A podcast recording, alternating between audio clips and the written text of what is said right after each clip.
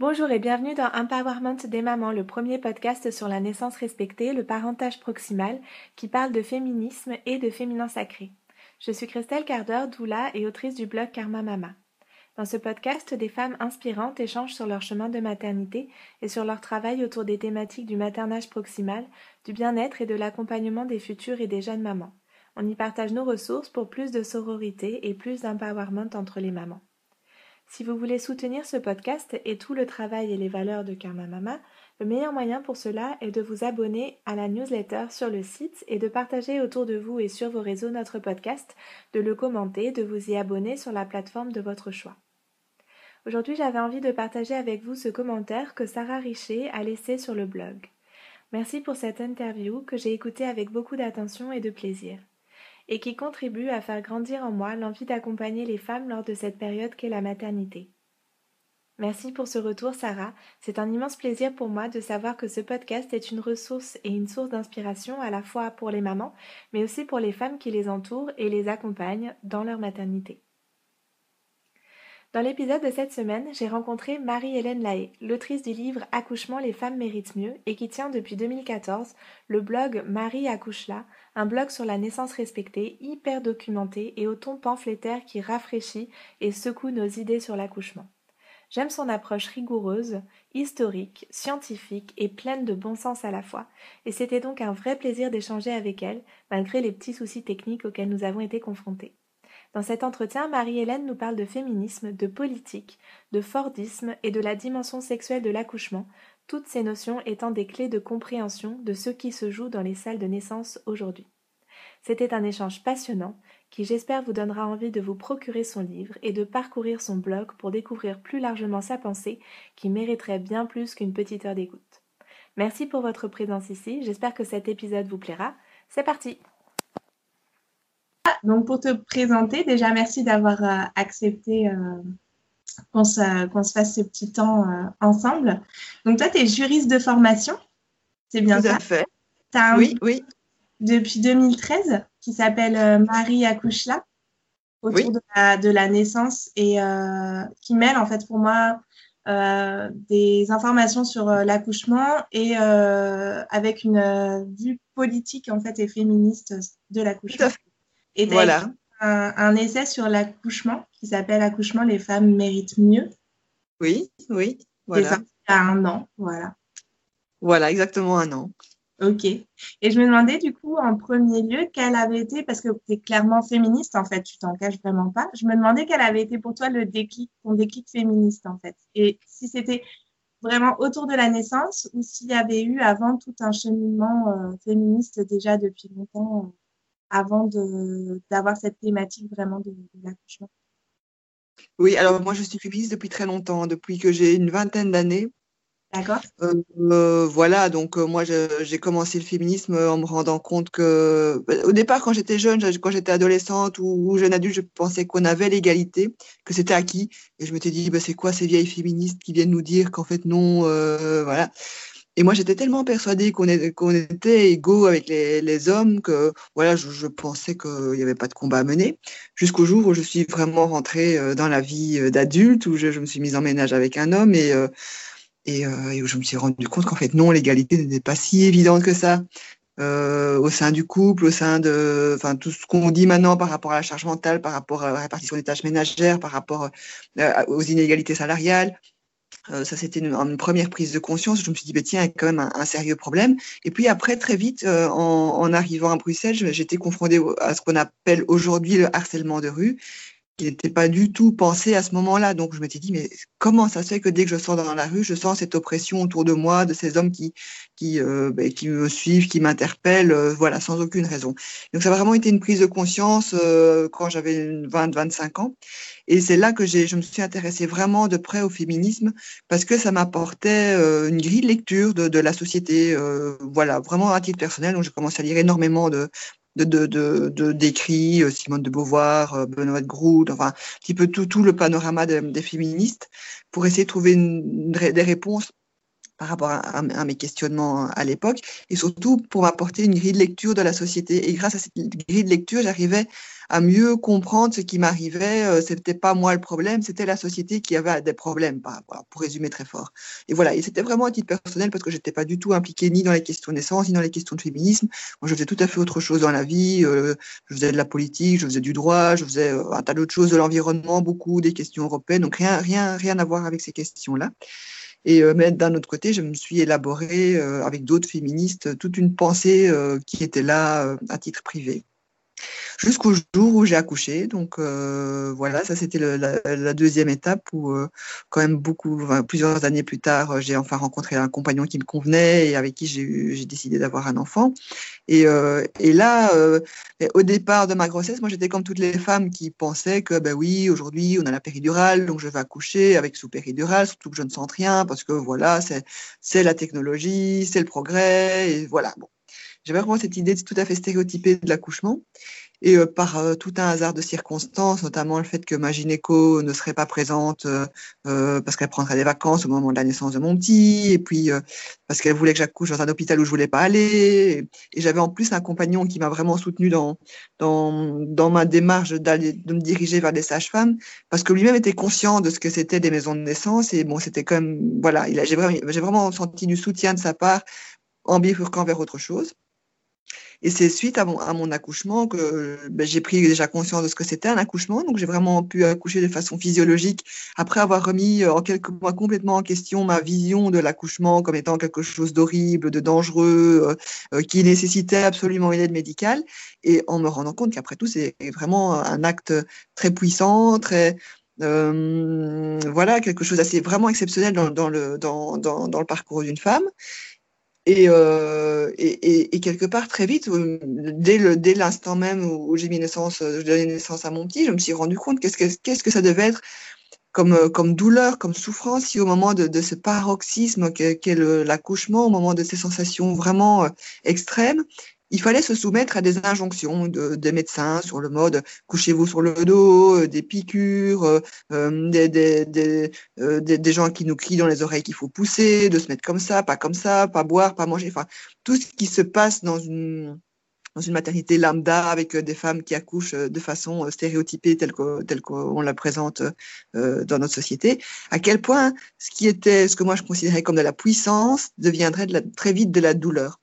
Et bon, voilà, j'ai commencé euh, très vite à, comprendre ça, à confronter cette idée à, à, mes copines, et mes copines ont tout très vite confirmé euh, mon ressenti. Ça, c'était la première étape qui m'a vraiment fait prendre conscience de, de ce que c'était la naissance. Et, euh, et, alors, un an plus tard, donc, euh, je, je, je participe à l'université d'été de, de, mon parti, dans lequel je suis investi depuis longtemps, qui est le parti écolo. Donc, ce sont l'équivalent des Verts en France, qui est un parti euh, assez important en, Belgique, avec un petit atelier sur la naissance. Euh, vraiment orienté bébé hein, sur le mode euh, c'est quoi notre société qui accueille les bébés dans la médicalisation, dans la violence, un petit peu euh, voilà euh, le boyer, c'est un petit peu cette philosophie là. Et moi j'étais allée euh, tout à fait convaincue par le sujet, très cool sur le mode bon voilà je vais écouter ce qui ce qui va se dire. Et, euh, et bon, tout, à fait convaincu par ce qui se dit. Et, comme ça, je discute avec celui qui anime l'atelier, qui allait devenir plus tard le président de parti, et qui me dit, je lui demande, tiens, au fait, chez Ecolo, est-ce qu'on a des revendications pour favoriser la naissance respectée? Et il me dit, ah non, m'en parle pas, j'arrive pas à avancer sur quoi que ce soit à cause des féministes. Moi, je regarde, parce que moi, j'ai tout à fait féministe de, convaincu depuis très longtemps. Je me tiens, intuitivement, je me dis, c'est bizarre, je me dis, je me dirais, euh, féminisme, respect du corps des femmes qui accouchent, ça me semblait un petit peu aller en, adéquation. Puis il me dit, ah non, on m'en parle pas. Euh, dès que j'aborde le sujet, euh, elles, elles, sont là, sur le mode, tu veux le retour de l'accouchement dans la douleur, tu veux culpabiliser les femmes, et la médecine sauve des vies. Bref, il n'arrive pas à avancer sur quoi que ce soit. Et moi, en tant que féministe, ça, m'interpelle vraiment.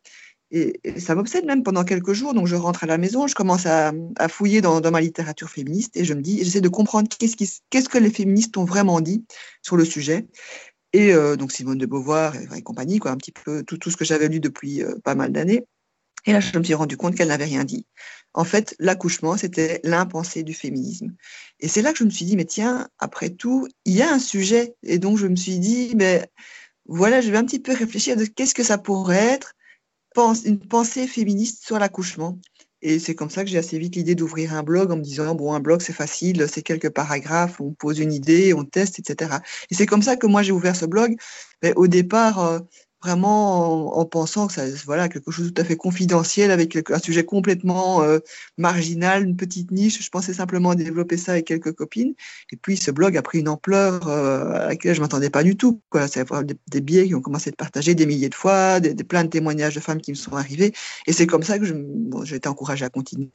Et, et, je me suis rendu compte que je touchais vraiment un sujet qui était jusque-là tabou, quoi, que j'avais vraiment mis en lumière euh, quelque chose qui n'avait pas été pour remettre un peu en contexte, au moment où tu as ouvert le blog, il n'y avait effectivement pas du tout de parole autour des violences obstétricales et gynécologiques.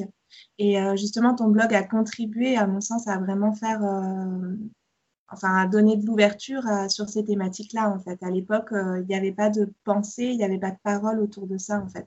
C'était juste la, norme, enfin, en tout cas, c'est l'impression que, que, moi j'en ai. C'était juste la norme et quelque chose accepté comme euh, normal et qui touchait individuellement les femmes, mais sans que ce soit collectivement euh, mis en lumière, en fait. Voilà, c'est ça. Donc, tu as, raison. C'est vraiment ce mot collectivement mis en lumière parce qu'il existait déjà des associations. Donc, moi, je n'ai pas vraiment inventé non plus. Je me suis aussi appuyée sur plein de choses qui existaient déjà, que ce soit des associations comme le CIAN, qui ont, qui ont milité depuis déjà très longtemps sur ces questions-là, plus toute une série d'associations, Maman Blues, Césarine, enfin, qui existaient mais dont, euh, dont, enfin, qui ne mettaient pas les choses euh, en perspective politique et féministe. Donc c'était vraiment, euh, donc un boulot formidable de, collecte d'informations, de réflexion, de, d'incitation à, à, à, modifier les, les référentiels, s'appuyer sur la littérature scientifique, etc mais c'était chaque fois euh, individuel. Donc c'était, on donne des conseils individuels. Il y a beaucoup de blogs hein, qui existent. Hein. Quand moi j'ai commencé mon blog, je voyais qu'il y a beaucoup de choses qui existaient déjà, mais c'était vraiment des conseils individuels aux femmes. C'est comment les aider à s'informer pour pouvoir faire de bons choix. Et voilà, ça se limitait un petit peu à ça. Et alors, surtout, il y avait quelque chose qui était sur le mode on fait pas de politique, euh, les féministes, c'est pas vraiment nous. Et, et, euh, et, surtout, on se fâche pas. On se fâche pas avec les médecins, donc on prend pas des positions dures par rapport aux médecins parce que, bon, voilà, euh, pour un tas de raisons. Et moi, au contraire, j'ai voulu aller plus loin en me disant il faut penser les choses collectivement, il faut s'appuyer sur des, questions féministes parce que fondamentalement c'est un sujet féministe et il faut mettre les choses en perspective politique. Donc c'est pour ça que j'ai utilisé un, un, style que moi j'appelle un style pamphlétaire dans, dans, dans mon blog et puis dans mon livre qui était, euh, euh, qui était une, mise en tension du problème pour, pour, pour bien mettre en évidence le problème de société dans lequel on se trouvait et avec l'objectif qu'à la fin de la lecture d'un billet de blog ou à la fin de la lecture d'un chapitre de mon livre, les gens se disent mais c'est scandaleux, que fait le politique? Et, et c'était vraiment ça, c'est cette touche politique que j'ai ajoutée en, mettant les choses en perspective. Et donc j'ai très vite utilisé un petit peu tout, tout, tout ce qui existait déjà, donc j'ai pas toujours tout inventé. Hein. Le, terme de violence obstétricale existait, mais il n'était pas du tout utilisé euh, dans le monde francophone parce que c'était trop violent. Euh, voilà, les, les, militantes m'ont dit euh, n'utilise pas ce mot-là, tu vas te fâcher avec tout le monde. Et moi je me dis mais non, il faut l'utiliser. C'est une parole de femme qu'il faut utiliser et c'est un moyen de, mettre en évidence le fondement de la violence contre les femmes dans une perspective féministe ce que je trouve très intéressant, c'est que tu, montres vraiment très clairement que c'est pas simplement le fait de quelques mauvais euh, praticiens en fait, mais que c'est vraiment systémique. C'est quelque chose qui est en fait euh, la norme. Et, euh, et, je trouve que c'est vraiment très pertinent de commencer par là parce qu'effectivement, quand des femmes racontent que leur accouchement a été un pire jour de leur vie ou très traumatisant ou qu'elles ont vécu des mauvais traitements, on a tendance à se dire euh, ça arrive aux autres, mais moi ça va pas m'arriver, ou euh, c'est le fait de, de, tel ou tel praticien qui en plus n'est jamais dénoncé, donc euh, c'est ça permet pas vraiment de faire avancer les choses non plus. Mais on a tendance à se dire moi mon gynécologue n'est pas comme ça, je vais bien choisir ma maternité. Et quelque part, ça, le fait de pas mettre le doigt sur, sur le fait que c'est systémique et que c'est pas du fait de mauvais de mauvais praticiens, ce qui peut en plus s'ajouter au problème. Mais euh, voilà, je trouve que c'est important peut-être de commencer par là. Et euh, j'ai l'impression que toi, tu as, tu donnes un peu deux axes d'oppression en fait euh, au moment de la naissance, qui sont d'une part le patriarcat et d'autre part, tu parles du modèle fordiste de l'accouchement. J'ai trouvé ça génial comme formulation et en plus tu, le, en parles très bien dans ton livre, tu les montres très bien. En fait, ça revient presque à de l'industrialisation de l'accouchement, en fait. Oui, oui, tout à fait. C'est un, des problèmes. Hein, quand, on regarde la façon dont les femmes accouchent actuellement, on est vraiment dans ce système Fordiste. Donc le, Fordisme, c'est une gestion économique qui été inventée au début du XXe siècle, donc pour produire euh, des voitures à la chaîne. Hein. Donc euh, on est passé de, la construction individuelle de voitures à un modèle inventé par Henry Ford qui consistait à euh, faire en sorte que les ouvriers, enfin on répartit ce travail entre les ouvriers pour que le premier mette une roue, le deuxième mette le châssis, le troisième le moteur, etc. Et ça reposait aussi sur une standardisation des voitures, des objets. Toutes les voitures était faite de la même façon. Et c'est comme ça qu'on a pu augmenter la production euh, à moindre coût de voitures. Et c'est ce système-là qui a été mis en place dans les hôpitaux 50 ans, 60 ans plus tard. Donc oui, l'idée en fait, c'est que du coup, il y a une façon euh, très standardisée d'approcher euh, l'accouchement. Et, oui, et que ça ne tient pas compte en fait de la dimension individuelle des femmes, de leur rythme particulier et, et voilà. de leurs besoins en fait. Voilà, exactement. Parmi les choses que j'avais envie vraiment qu'on aborde, c'était euh, ce que j'ai trouvé dans ton livre et aussi sur ton blog. Ce que je te disais, c'est qu'en fait, moi, j'ai fait mon mémoire de fin de formation sur la, la thématique que j'avais choisie, c'était euh, périnatalité et sexualité. Et du coup, euh, je trouve hyper intéressant et je, je m'en suis beaucoup nourrie pendant ce travail-là la notion que tu transmets de la dimension sexuelle de l'accouchement, en fait. Et, euh, et je trouve que c'est une, clé de compréhension importante des enjeux euh, politiques et du combat féministe autour de la naissance. Du coup, j'avais bien envie de t'entendre parler de ça, de vive voix. Oui, ben oui, en fait, pour moi, c'est assez, enfin, c'est assez évident, oui et non, parce qu'en fait, on est dans une société qui sépare radicalement la question de la sexualité, la question de la maternité.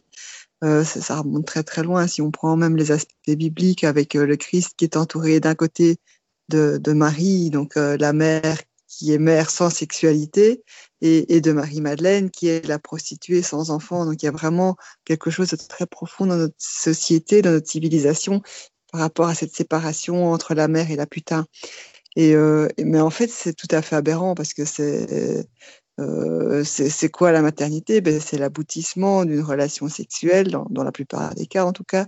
Et euh, ça fait partie du corps des femmes. Donc, ce sont les mêmes organes, ce sont les mêmes hormones, ce sont les, euh, mêmes principes qui, qui rentrent en jeu lors d'une relation sexuelle et lors de l'accouchement. Et on va même plus loin parce que quand on lit par exemple Michel Audin, lui, il a beaucoup travaillé sur les conditions idéales d'un accouchement physiologique, dans quelles conditions les femmes euh, doivent être placées pour, euh, pouvoir accoucher au mieux sans, être interrompues? Et, et, donc, il commence à détailler le fait qu'elles doivent être dans un endroit plutôt dans la pénombre, dans une absence de stress, où elles ne sont pas observées, où elles peuvent bouger comme elles veulent, elles peuvent crier comme elles veulent. Enfin, en résumé, quand, on met bout à bout toutes les conditions pour permettre aux femmes d'accoucher de façon la plus sereine possible, ce sont exactement les mêmes conditions euh, qui, qui, sont, qui ont lieu pour la plupart des gens lors d'une relation sexuelle. Donc on voit, on voit bien à quel point il y a un lien entre les deux.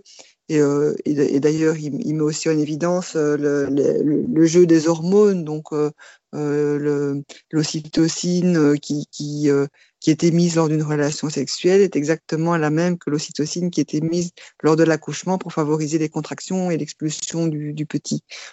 Donc pareil avec euh, l'hormone antagoniste à l'ocytocine qui est l'adrénaline, qui est euh, lorsqu'on est placé dans une situation de stress ou de danger, on a envie de fuir, de combattre, de se figer, de se cacher, de, de, de réagir face au danger. On n'a pas du tout envie ni d'avoir une relation sexuelle, ni de pouvoir accoucher de façon euh, sereine et calme. Donc c'est vraiment le même mécanisme qui rentre en jeu dans, dans les deux situations. Et, et donc je trouve intéressant à partir du moment où on voit l'accouchement comme une relation sexuelle, on voit encore plus, de façon encore plus claire et plus violente, euh, ce que c'est, comme ce que ça peut représenter comme, euh, impact à l'accouchement, le fait de médicaliser euh, tout cet acte avec les soignants qui défilent, les lumières vives, les piqûres, les injonctions, les pénétrations, tout, ce qu'on fait lors, lors d'un accouchement à l'hôpital. Oui, Exactement, oui. Et euh, bon, tu dis clairement dans ton livre que là, tu t'intéresses euh, dans cet ouvrage vraiment euh, à ce que vivent les mères. Mais c'est vrai que en plus de tout ça, il y a ce que voient les partenaires en fait au moment de, l'accouchement. Et si on y replace cette dimension sexuelle, ils sont mis dans une impuissance alors que leurs compagnes vivent des choses qui sont vraiment agressives et ça a ensuite un impact aussi sur leur vie de couple qui est déjà un peu mise à mal quand l'enfant arrive en général. Donc, ça peut avoir vraiment des grosses, grosses répercussions à la fois pour, euh, pour les femmes, ce qui est déjà énorme, et puis pour les, toute la famille, en fait. Oui, oui, exactement. Oui, et, puis euh, ce qu'il y a surtout, c'est qu'aujourd'hui, dans, dans, la plupart des maternités, dans les hôpitaux, euh, la place des hommes n'a jamais été vraiment pensée. Donc, euh, on, on, suppose dans l'histoire, en tout cas, beaucoup d'éléments montrent que la, les hommes, contrairement à l'idée générale, euh, avaient quand même un rôle à jouer. Déjà, l'accouchement se passait chez eux, donc, ils étaient là, chez eux, et, et ils contribuaient à ce que l'accouchement se passe bien, en épaulant la sage-femme ou le médecin, ou, ou voilà, enfin, simplement le fait que ce soit chez eux, forcément, ils avaient un rôle à jouer. Ou alors, dans certaines, dans certaines sociétés traditionnelles, ils étaient pris en charge par une communauté d'hommes, donc ils, étaient, ils allaient au café, par exemple. Et donc, il y avait quand même une réflexion sur le rôle euh, des, des pères. Et puis est arrivé cet accouchement à l'hôpital où tout ça a été cassé, où, les femmes d'abord se sont retrouvées seules face aux médecins, donc vraiment dans une situation de, vulnérabilité très forte et de solitude face, euh, face au pouvoir médical. Et puis, elles ont assez vite pu apposer la présence de leur mari, mais cette présence n'a jamais été vraiment pensée. Donc, il était là. Euh, euh, avec l'injonction de se faire tout petit, de ne pas réagir, de ne pas déranger, de juste assister euh, euh, en silence, passivement à ce qui se passait. Et le seul rôle, le seul rôle qu'on qu'on leur a donné, c'était ben, voilà, c'était couper le cordon parce que voilà, c'était juste un truc à faire et on, a trouvé sympa qu'ils coupent le cordon. Mais en réalité, il se joue des choses beaucoup plus profondes à, ce moment-là. Donc déjà le fait que euh, ils soient réduits à la passivité, alors que les femmes sont, au moment où elles accouchent, devraient être dans une situation euh, euh, en, théorie euh, très active. Donc c'est elles qui mettent leur enfant au monde et le fait qu'ils doivent, qu'ils doivent comme ça assister passivement aux choses, ça peut aussi leur les perturber dans, par rapport au rôle traditionnel qu'on attend d'eux, qui est plutôt un rôle actif. Et puis pour peu qu'il y ait euh, des, des, choses, des, actes médicaux compliqués, euh, euh des injonctions, un conflit qui, se, crée entre les, soignants et, la femme. Et là, tout de suite, euh, il, y a tendance à, prendre parti pour, le, pour les médecins plutôt que, que pour, que pour leur compagnie. Moi, j'ai un exemple très clair. Donc, une amie qui me racontait, par exemple, que euh, lorsqu'elle a accouché, c'était en plein été, il faisait très chaud, elle avait très soif et elle avait euh, l'injonction de ne pas boire, de ne pas manger, donc surtout ne pas boire. Et elle, enfin, elle était épuisée, elle mourait de soif, elle voulait absolument boire quelques gorgées. Et euh, bon, la sage-femme, non, non, non, madame, c'est interdit, vous ne pouvez pas. Donc, la sage-femme s'en va. Et au moment où elle s'en va, euh, l'ami en question demande à son compagnon, allez, elle est partie, donne-moi vite un verre d'eau.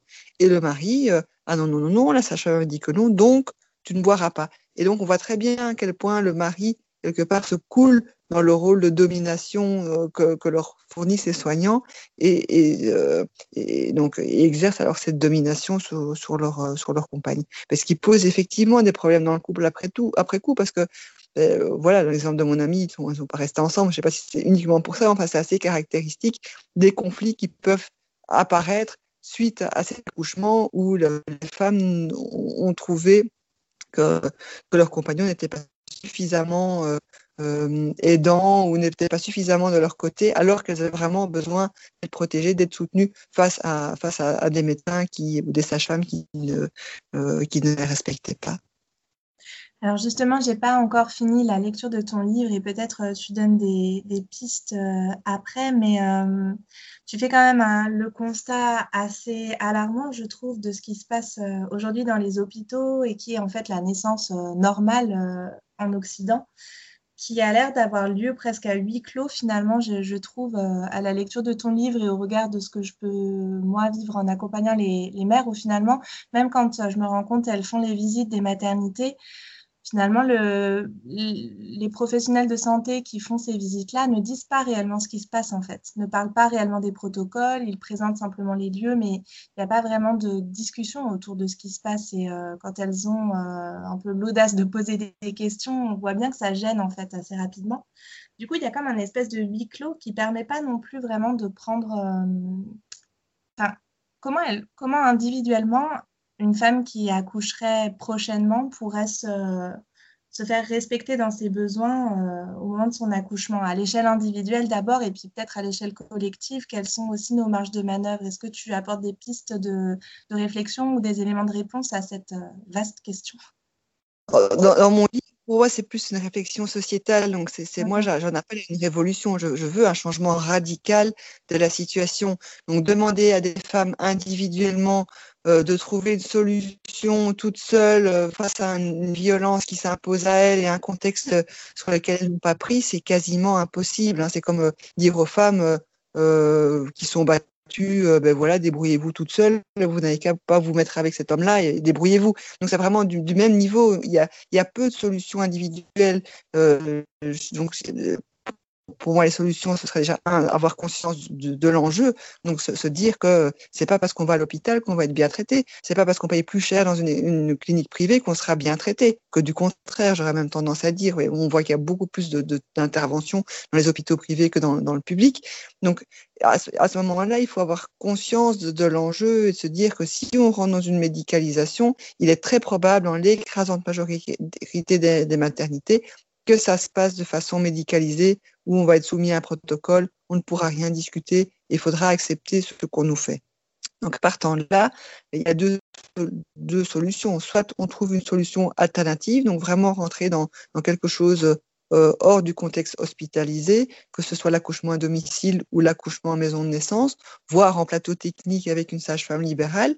Donc, c'est des, solutions qui existent, mais qui sont très peu développées il y a, je pense, euh, huit ou neuf maisons de naissance en France, dont une euh, dans, dans, dans, les dom-toms. Donc il y a vraiment, enfin ça, ça, et quand on parle avec les, les, responsables des maisons de naissance, on, voit très bien à quel point euh, ces maisons de naissance ne, ne, ne, correspondent pas à la demande. Euh, ils sont obligés de refuser continuellement des, des, des couples parce que la demande est trop forte par rapport à leur capacité euh, d'accompagnement. Pareil pour les sages-femmes à domicile, où là, il y a encore en plus ce problème d'assurance qui fait que toutes les femmes, ou quasiment toutes les sages-femmes qui, qui, accompagnent des femmes euh, à domicile, ben, doivent exercer sans assurance, donc dans l'illégalité. Ça, c'est un problème en France. Euh, des plateaux techniques, il y en a aussi très très peu. Il y a très peu d'hôpitaux ou de cliniques qui mettent à disposition euh, leur installation à des sages-femmes libérales extérieures, euh, voilà, pour, accompagner les accouchements de, leurs patientes. Et donc, partant de là, si on ne parvient pas à, accéder à ces alternatives, qui sont pour moi quelque part un peu l'idéal, euh, il reste le choix entre des moins mauvaises solutions. Et donc, euh, idéalement, ben, les femmes devraient euh, s'intéresser euh, à, ce qui se passe réellement dans, les maternités euh, qu'elles choisissent potentiellement. Donc là, ce problème se pose aussi le, problème des déserts médicaux. Donc, à supposer qu'elles aient le choix entre plusieurs hôpitaux, la, première chose à faire, ce serait de demander le taux de d'actes médicaux par accouchement. Donc il y a le site du Monde qui a, fait une enquête il y a un an sur les différents par hôpital.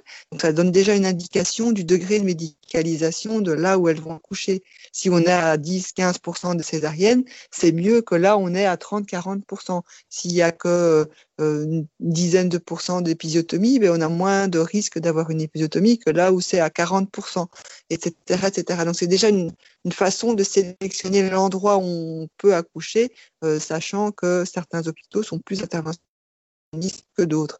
Et alors si euh, malheureusement on est dans un endroit où, euh, où il y a un choix, bon ben là, malheureusement, il n'y a plus, plus, plus grand chose à faire si ce n'est de déménager, d'aller ailleurs, ça se fait parfois aussi, mais c'est compliqué, c'est coûteux. Donc voilà, c'est, je dirais au titre, au titre individuel, c'est pas toujours évident d'avoir une, une, bonne solution. Donc euh, voilà, malheureusement dans, la situation actuelle, euh, c'est comme ça. Et donc c'est la raison pour laquelle moi je milite plutôt au niveau politique pour euh, pour faire changer les choses de façon plus globale, pour, euh, pour que ça ne dépende pas de chaque femme individuelle qui doit s'en renseigner, qui doit s'informer, qui doit être conscient, qui doit négocier, qui doit choisir, qui doit dépenser de l'argent pour trouver la meilleure solution. Donc, enfin, voilà, c'est pas, c'est pas quelque chose qui est donné à toutes les femmes. Et pour moi, c'est pas une solution globale à long terme. Donc, voilà. Hmm. Est-ce que tu as le sentiment dans ce que tu disais euh, quand on échangeait tout à l'heure à propos de, justement de cette notion politique et du fait que quand il y a eu les, premières discussions au sein de ton parti, en fait, c'était les féministes visiblement qui, euh, bloquaient la discussion autour de, la physiologie en fait de la naissance. Est-ce que tu as le sentiment depuis maintenant, tu as quand même un, un, petit recul de... Tu as commencé ton blog en 2013, donc ça fait euh, presque euh, plus de cinq ans, on va dire. Est-ce que tu as l'impression quand même que maintenant, le féminisme s'est davantage emparé de cette question-là, de l'accouchement? Ou, euh, Oui, oui. Ouais? Oui, oui, oui, oui, clairement. Là, il y a eu un changement. Donc là, clairement, euh, la plupart des féministes voilà, comprennent le sujet. Parce qu'en en fait, les réactions des féministes avant, avant mon blog ou avant, avant voilà, c'est que c'est surtout qu'elles c'était un impensé. Donc, c'est pas spécialement qu'elles étaient hostile ou, en tout cas elle n'avait pas vraiment réfléchi à la question. Donc à partir du moment où elle prenait position sur l'accouchement, c'était sans, sans connaître vraiment le fond du sujet, sans vraiment connaître tous les ressorts, et c'était plus sur base de quelques idées reçues qui étaient là, qui circulaient dans la société, le mode, ben, on va accoucher sans douleur, euh, euh voilà, parce que la péridurale c'est génial et, euh, on va à l'hôpital comme ça on ne meurt plus. Et voilà, mais, sans vraiment connaître le fond du, sujet. À partir du moment où on commence à, à démontrer par une argumentation solide, étayée scientifiquement, les rapports de domination, les aberrations de, ce qui se passe sur le corps des femmes au moment où elles accouchent, tous ces gestes qui sont douloureux, qui sont mutilants, qui, euh, perturbent ce fonctionnement physiologique, ben, elles sont tout à fait capables de comprendre alors l'enjeu de domination et de prendre position euh, ben, plutôt de, notre côté par rapport à, laisser le choix aux femmes d'accoucher dans les conditions qu'elles veulent et au minimum euh, faire en sorte que la loi soit appliquée, où on demande l'autorisation des femmes avant d'accéder à leur corps, où on demande, on s'enquiert du consentement libre et éclairé des femmes avant de, euh, de, de, de, de, leur imposer, avant, de faire des actes médicaux.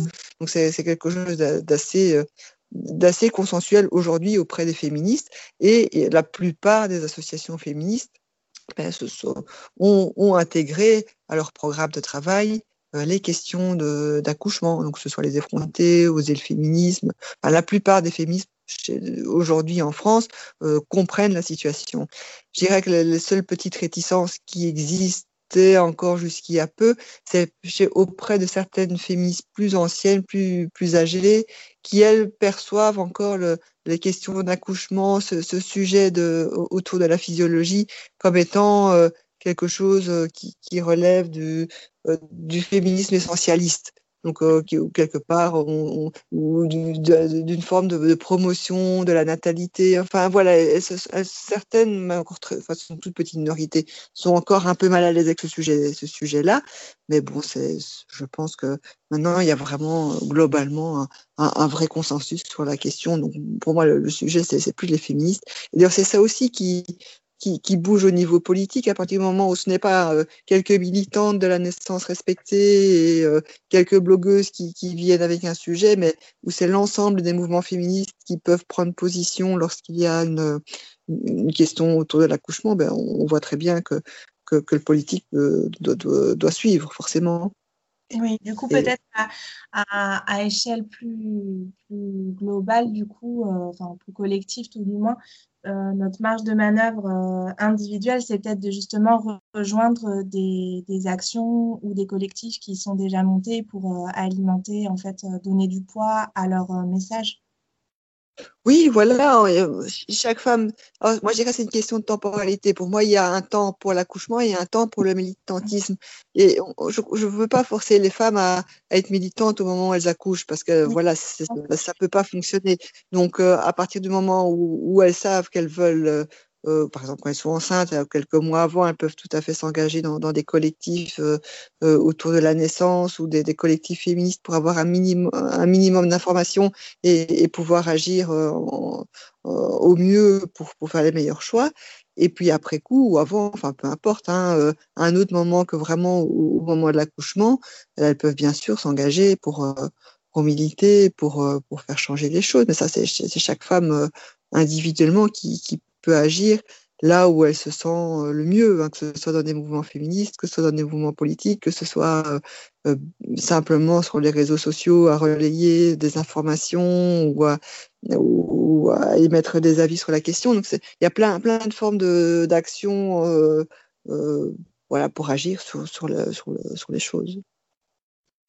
Est-ce que plus personnellement, en fait, je me demandais comment ton travail autour de toutes ces thématiques et ce combat avait pu modifier, enfin oui, je parle de combat, c'est mon terme, peut-être c'est pas le terme que tu utilises, mais en tout cas, euh, comment tout, toute ton action avait pu euh, modifier ton rapport au monde, à, la fois à travers tous les témoignages et tous les soutiens que tu as reçus, euh, dont tu parles, et on sent que c'est très fort, et puis à la fois peut-être si tu as dû faire face à des, à des attaques ou être l'objet de je sais pas, de, gens qui essayaient de minimiser en fait ta parole ou euh, voilà comment tu, jongles un peu avec tout ça? Est-ce que euh, ouais, j'imagine que quand même quand on tient un blog pendant si longtemps, qu'on écrit un livre, qu'on est aussi euh, militant politique, ça, ça nous construit aussi les, à la fois les soutiens et à la fois les gens qui essaient de tourner notre propos d'une manière qui n'est pas celle qu'on veut faire entendre en fait. Oui, mais en fait, globalement, je le dis très bien. D'abord, il y a un tas de, de, femmes, enfin de gens en général, hein, qui me soutiennent. Donc, il y a vraiment, moi, je, je, je, je découvre sans arrêt des, gens qui me, voilà, qui me disent, des, des femmes qui me disent merci parce que j'aurais permis d'ouvrir les yeux sur, sur, euh, sur l'accouchement. Elles ont pu vivre un bel accouchement. Euh, D'autres femmes qui me contactent parce qu'elles cherchent des informations. Donc, enfin, voilà, moi, on m'invite à prendre la parole à plein d'endroits. Donc, c'est quelque chose qui est très, euh, qui est agréable. Hein, donc je, je me cache pas, je cache pas le fait que c'est quand même quelque chose qui, euh, bah, qui, qui, est chouette à vivre, de, de faire toutes ces rencontres et, et de parler avec tout, tout, toutes ces personnes qui, pour la plupart, sont aussi très intéressantes et, et, très très chouettes. Alors au niveau de, de mes opposants, moi je dirais ce qui me frappe, c'est qu'il y en a quand même peu qui, osent m'affronter vraiment. C'est ça qui est étonnant. Moi je, je, pensais euh, devoir euh, faire face à, toute une fronde de médecins euh, ou, de gens très très hostiles, mais en fait non, non parce que ben, voilà la plupart des médecins en tout cas veulent pas vraiment débattre avec moi sur les plateaux télé, donc euh, c'est compliqué pour les journalistes de trouver un médecin qui veut s'opposer à moi. c'est même plutôt quand on en trouve un, c'est même plutôt quelqu'un qui va dans mon sens, donc c'est quand même assez assez étonnant de de, de voir que voilà qu'il y a cette situation là. Euh, même au niveau des, des, réseaux sociaux, bah oui, forcément, il y a de temps en temps comme ça on appelle du shitstorm, donc des, des, attaques euh, en groupe sur euh, certains de, de mes tweets ou certaines de mes prises de position. Mais bon, quelque part, ça fait partie du. Oui, c'est, c'est, je suis pas la seule féministe confrontée à, ça, donc ça fait partie aussi. Et ça pour moi, c'est très intéressant parce qu'on voit très bien qu'est-ce qui peut vraiment toucher euh, la corde sensible du patriarcat? C'est vraiment ça. Et un exemple très bête, c'est quand quand je critique, par exemple, les campagnes du gouvernement euh, qui, qui sont euh, très euh, infantilisantes et qui disent aux femmes enceintes zéro alcool, donc vraiment le terme zéro alcool pendant la grossesse, moi, je, leur dis, ben, écoutez, non, zéro alcool, ça, ça n'a pas de sens de faire une communication comme ça à l'égard des femmes enceintes, parce que quid des femmes qui étaient enceintes euh, et qui ont bu alors qu'elles ignoraient leur grossesse. Donc voilà, on, rentre vraiment dans, un mécanisme de culpabilisation euh, de toutes les femmes, euh, alors que la science ne montre pas que zéro alcool, qu'à partir d'un d'une toute petite fraction de rien du tout d'alcool, il y a d'office un impact. Donc, c'est pas du tout le cas. On sait qu'il y a un impact quand il y a beaucoup d'alcool. Oui, on l'a effectivement. On sait qu'il y a un impact sur le, sur les fœtus. Donc, moi, je ne recommande pas du tout, évidemment, de boire pendant la grossesse, mais de là à, envoyer des messages aussi infantilisants et aussi radicaux euh, que zéro, zéro alcool pour les femmes enceintes, bon, moi, je critique ça. C'est le genre de, de tweet qui, euh, sur, Twitter qui, qui déclenche des vagues de haine d'un tas d'hommes. Hein, c'est ça qui est étonnant. Ce sont des hommes principalement, euh, 80 90% d'hommes qui, viennent complètement déchaîner sur le mode euh, comment osez-vous tenir des, des, propos pareils Moi, si jamais ma femme est enceinte, je lui interdirai de boire. Et donc là, on voit tout de suite émerger euh, la domination masculine des hommes qui veulent contrôler les femmes enceintes.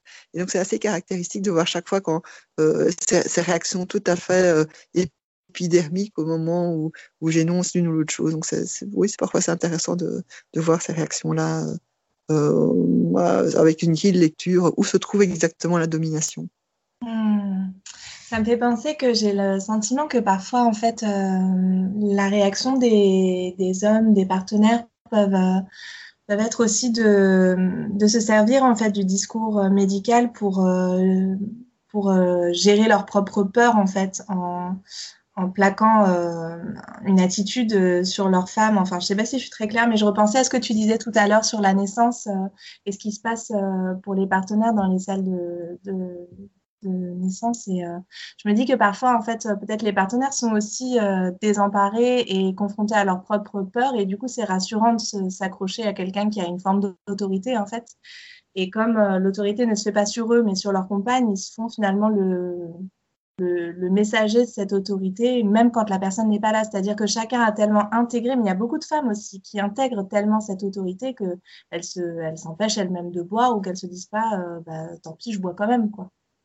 Oui, oui, oui, oui, tout à fait. Mais alors, il y, a, il y a deux choses. Il y a, d'une part la peur. Alors, la peur, c'est compliqué pour les hommes. De nouveau, dans notre, dans notre société patriarcale, euh, il y a une répression de certaines émotions chez les hommes, notamment l'émotion de peur. Donc, un homme ne peut pas dire j'ai peur. Ça ne se dit pas. Quand on est un vrai homme, on n'a pas peur. On affronte comme ça. Et donc, avouer à sa femme qu'il a peur de l'accouchement, c'est compliqué. Et donc, il va plutôt utiliser des biais détournés sur le mode, mais non, je t'interdis d'accoucher à domicile, je t'interdis d'accoucher qu'une sage-femme, je veux que tu accouches à l'hôpital parce que c'est comme ça et c'est pas autrement, et puis tu dois écouter le médecin, et puis voilà. Et donc, c'est une forme de... Euh, de ils, ils masquent leur peur par ces injonctions à faire ceci ou cela, ou à empêcher leur femme de, euh, de, de, de, faire ce qu'elle a vraiment envie de faire par rapport son accouchement. Donc ça, c'est ça c'est un premier souci. Et puis je dirais qu'il y a une autre, partie du, du problème, c'est ce qu'on appelle la m'explication, le mansplaining. Donc c'est les hommes qui ont toujours un avis sur tout, y compris sur la façon dont les femmes doivent accoucher. Donc moi je, je, ça me fait toujours rire de voir euh, ces hommes euh, qui débarquent euh, à, à m'expliquer à moi que je ne suis pas légitime à parler d'accouchement parce que je suis une femme et que je suis pas médecin, et donc je n'ai pas le droit d'avoir un avis sur l'accouchement, alors que eux ne sont ni femmes ni médecins, mais ont quand même un avis plus légitime que le mien sur l'accouchement. C'est assez rigolo de voir ce côté euh, euh, mansplaining et euh, euh, oui, je suis un homme et donc je sais mieux que les femmes comment elles doivent accoucher. Mmh. C'est chouette. Est-ce que tu veux revenir un petit peu Enfin, c'est chouette. Non, c'est pas chouette, mais c'est chouette de t'entendre parler de ça. je trouve ça très juste. Euh, Est-ce que tu veux revenir En fait, on a été coupé plein de fois tout à l'heure un peu sur la, sur la notion de. de J'ai plus mes petites notes, mais sur le modèle Fordiste euh, qui est appliqué en fait euh, avec les protocoles hospitaliers. C'est quand même très intéressant, je trouve, et c'est une. Pour moi, c'est une belle grille de lecture. Tu parlais de grille de lecture du féminisme. Je trouve que c'est l'industrialisation et le, le qu'apporte le capitalisme, ou en tout cas la grille de lecture capitaliste dans les salles de naissance, me paraît quand même euh, très intéressant. Et, et oui. Ouais, oui, donc. T'en entendre parler à nouveau, en fait, comme on a été beaucoup. Oui, oui, oui. Mais donc, donc enfin, traditionnellement, qu'est-ce qui se passe c'est que les femmes accouchaient chez elles avec une sage-femme et la sage-femme, ben, elle accompagnait euh, du mieux qu'elle pouvait, euh, euh, ben, globalement, en laissant la femme accoucher à son rythme, comme elle le souhaitait, avec le temps qu'il fallait, et, et avait un accompagnement individuel d'une sage-femme auprès d'une femme, et chaque accouchement était un accouchement particulier. Et puis on est passé à un système médicalisé, donc hospitalier, où les femmes n'accouchaient plus chez elles. Donc on est euh, en Europe plutôt dans les années 60, hein, à ce moment-là, 1960, où il y a eu l'arrivée massive des femmes dans les hôpitaux. Et très vite, on a appliqué ce que moi j'appelle le système Fordiste aux accouchements. Donc le système Fordiste, c'est quoi?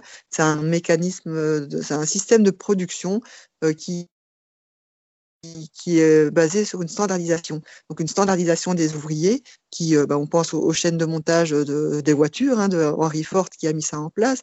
Donc chaque ouvrier avait une tâche très particulière. un ouvrier mettait euh, la roue, le deuxième le châssis, le troisième le moteur, etc. Et donc comme ça, on produisait des voitures à la chaîne. Donc il y avait la standardisation du côté des, ouvriers et la standardisation du produit. Donc chaque voiture était identique pour, pour que cette, production puisse, euh, puisse euh, s'accélérer, se faire au mieux. On a vraiment appliqué ce modèle-là dans les maternités, où il y a la standardisation des soignants, où chaque, chaque sage-femme, anesthésiste, médecin a des tâches bien précises à exécuter sur les femmes qui accouchent. Et puis, on a une standardisation des femmes où toutes les femmes doivent accoucher de la même façon, dans la même position, avec la même durée, avec euh, les, mêmes, euh, les mêmes étapes qui se suivent, euh, avec des, timings très très précis.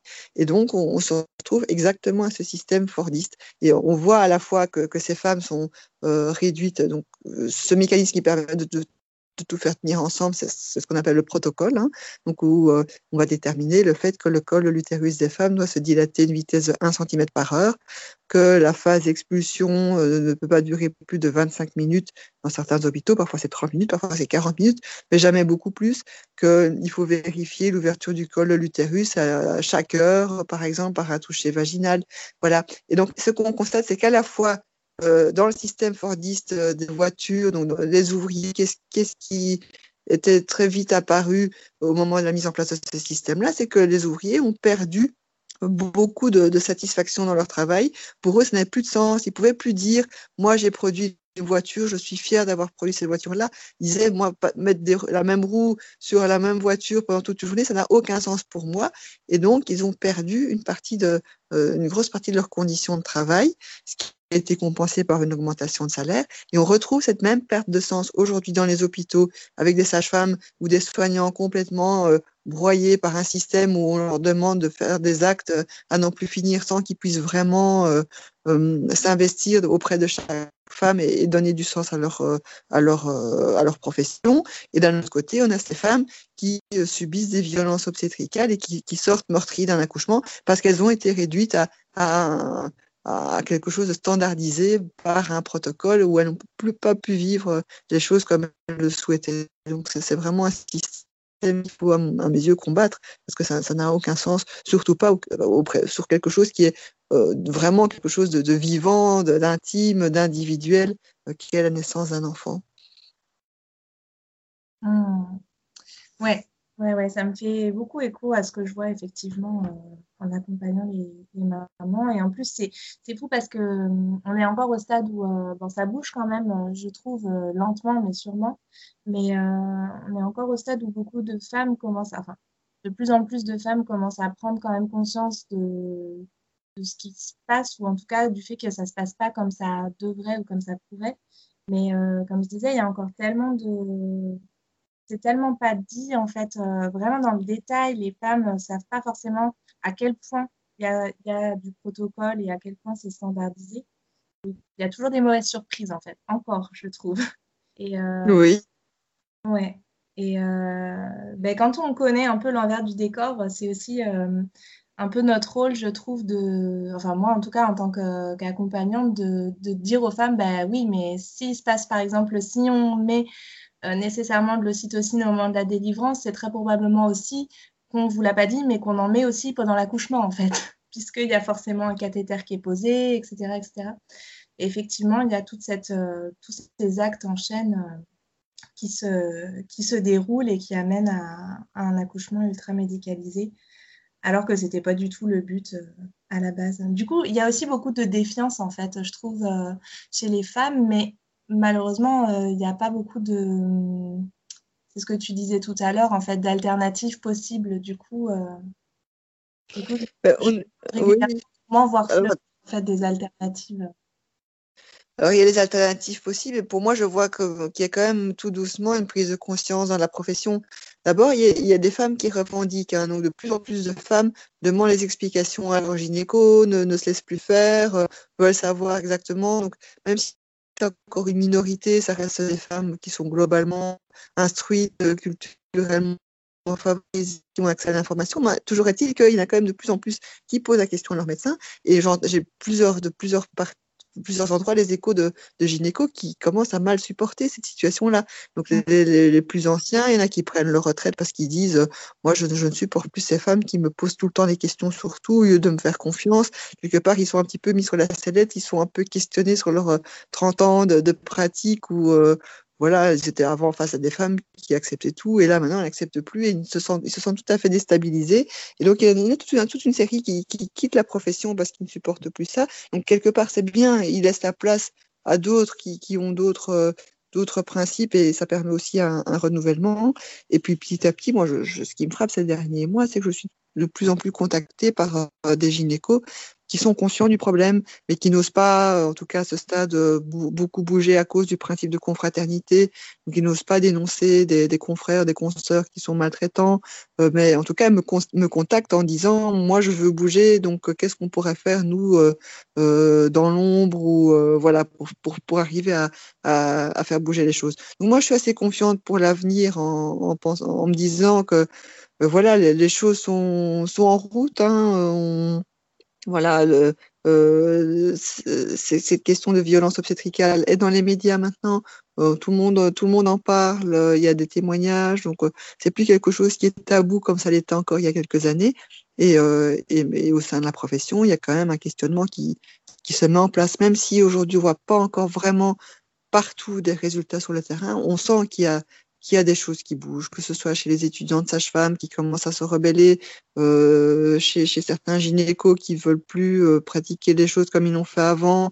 Enfin voilà, moi je, je dirais que euh, il faut continuer la pression, il faut que de plus en plus de femmes continuent à, à se faire entendre, euh, à poser des questions, à, à euh, insister pour choisir quelque chose qui correspond plus à ce qu'elles souhaitent.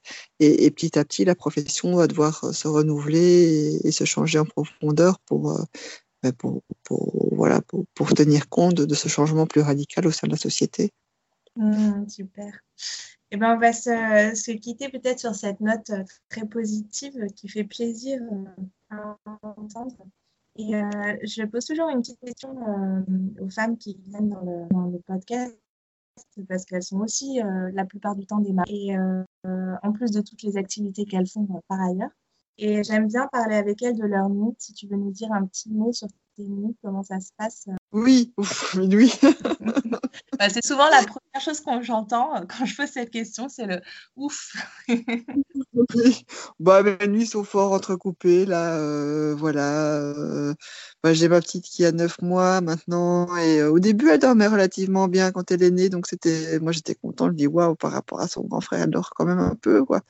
Mais ben là, non, ça a un peu changé. Donc, voilà, puis là, hier, ce, ce soir-là, juste avant qu'on parle, elle avait vomi partout, j'ai fait lessive, puis je sais pas comment ça a passé pendant la nuit, enfin bref, c'est... Euh... Oui, c'est les bébés, quoi. C'est les bébés. Donc oui, moi, enfin, en même temps, elle dort pas beaucoup. Je me réveille plein de fois et en même temps, je suis étonnée de ma capacité à malgré tout tenir le coup et faire face. Et euh, il y a quand même des ressources insoupçonnées en soi. Euh, euh, voilà euh, assumer des, des, des, nuits où on dort pas beaucoup, on se réveille beaucoup. Et, et si on m'avait dit que j'allais être capable de faire ça quand j'avais 20 ans ou 25 ans, j'aurais jamais cru parce que ça me tellement impossible. Puis quand on est dedans, ben euh, voilà, on se rend compte que c'est possible malgré tout, quoi. Donc euh... Eh ben, je te remercie d'autant plus pour tout ce que tu fais pour, pour, pour les femmes, pour les mamans, et puis d'avoir pris ce temps sur ton temps de, de repos aussi pour le podcast avec moi. Merci beaucoup. Merci, oui, merci. voilà, cet épisode touche à sa fin. Un grand merci à Marie-Hélène pour cet échange. J'espère qu'il vous aura plu et pour retrouver les notes de ce podcast, rendez-vous sur le site karmamama.com où vous pourrez découvrir toutes les ressources gratuites que je partage ainsi que mes méditations prénatales. N'oubliez pas de vous abonner au podcast avant de partir si l'épisode vous a plu et je vous dis à très vite sur le site ou sur les réseaux sociaux. Prenez bien soin de vous.